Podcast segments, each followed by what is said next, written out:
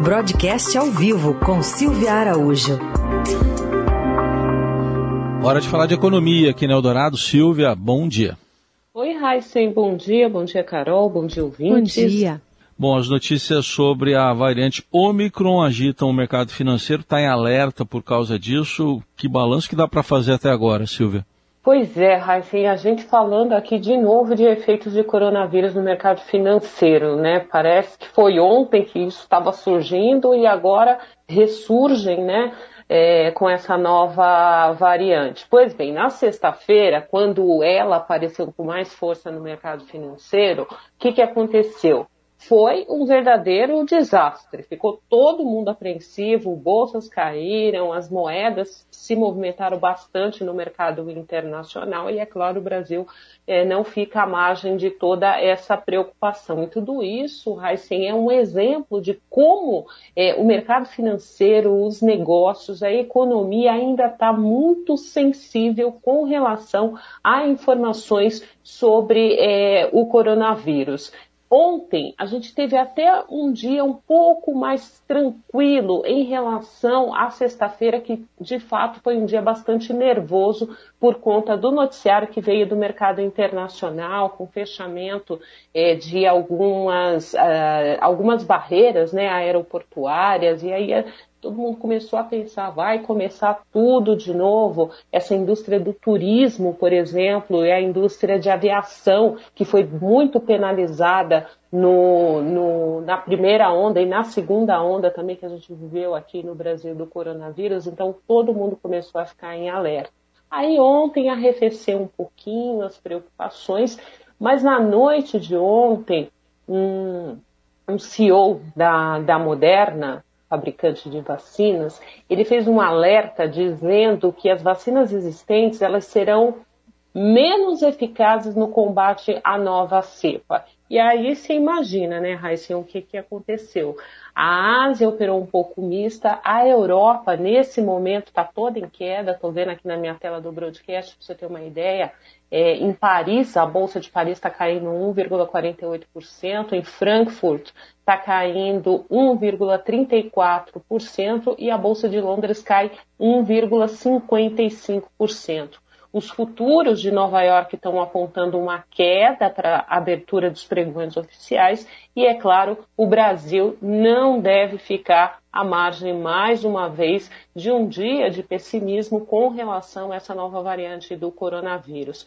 Esse mau humor internacional deve contaminar a abertura logo de cara aqui dos ativos brasileiros. Daqui a pouquinho, às 9 horas, abre o mercado de câmbio, né, o mercado à vista de câmbio, e depois às 10 abre a bolsa. E aí a gente, é, com esse pessimismo importado, pode ter aí um pregão de novembro, que se encerra hoje, né? Pode ter mais um, um, um, mês de queda, seria o quinto mês seguido de queda do Ibovespa, se o pregão de hoje refletir de fato todo esse mau humor que a gente já observa nas bolsas europeias e também nos futuros de Nova York, quando os pregões é, regulares abrirem por lá também. Então vai ser um dia assim, último dia do mês último dia bastante nervoso, já é nervoso por natureza, porque os investidores tentam aí defender alguma rentabilidade né, das suas carteiras no último dia do mês.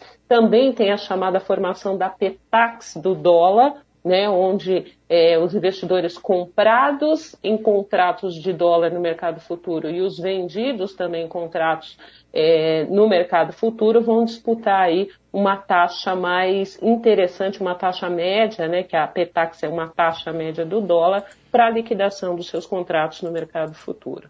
Então, o dia vai ser bastante agitado no mercado financeiro hoje. E o que, que, pode também influenciar esses dados que devem sair sobre emprego e desemprego, né? Tanto do CAGED quanto da PNAD? Pois é, esses dados, Carol, eles acabam influenciando porque eles mostram como está mais ou menos ali o retrato da economia, porque a gente sabe que dados de emprego e desemprego têm uma aderência total ao crescimento ou ao não crescimento econômico. E o que, que a gente deve assistir daqui a pouco? Daqui a pouquinho, às 9 horas, a, o IBGE vai divulgar a PNAD, que é aquela taxa que, é, além da parte do emprego, ela reflete muito como é que está a situação do desemprego no país. E uma coisa que a gente deve observar é, na PNAD, desse, que é a PNAD de setembro, ela deve recuar, a expectativa é que ela recue, que seja a quinta queda consecutiva, ela vem recuando mês após mês, pouca coisa, mas vem recuando. A expectativa é que ela fique ali próxima de 12,7% a taxa como um todo.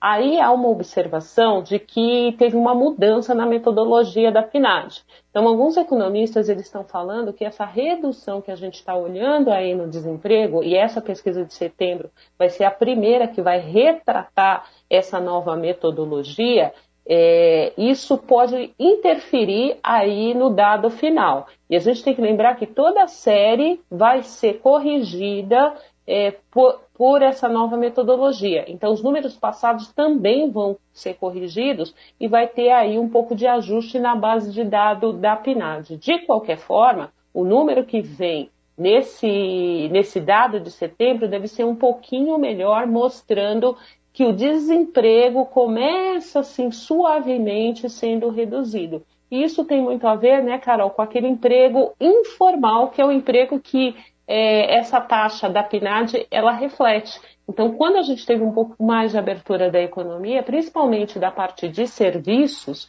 você vê essa taxa de desemprego sendo um pouco arrefecida. E aí vem essa assombração aí de nova cepa do coronavírus. Com relação ao CAGED, a gente vai observar algo diferente. A gente vai observar, você lembra que tem um descompasso ali entre as vagas criadas do CAGED, que são vagas com carteira assinada, e entre esses dados da PNAD, que coleta também o pessoal informal. Sim. O CAGED deve ter uma nova desaceleração. A gente lembra que tá, tinha muito é, dado ali do CAGED, que as pessoas até falavam, nossa, mas como pode ter tanta criação de emprego, 300 mil empregos criados no mês, e a, a PNAD mostrando esse desemprego. Então, aos poucos, esses dados, eles tendem a se encontrar. Não totalmente, mas pelo menos eles tentam se aproximar um pouco. O CAGED vai ser divulgado à tarde, deve ter uma desaceleração na criação de vagas líquidas em relação ao mês anterior. O CAGED desse mês, o que vai ser divulgado hoje é de outubro.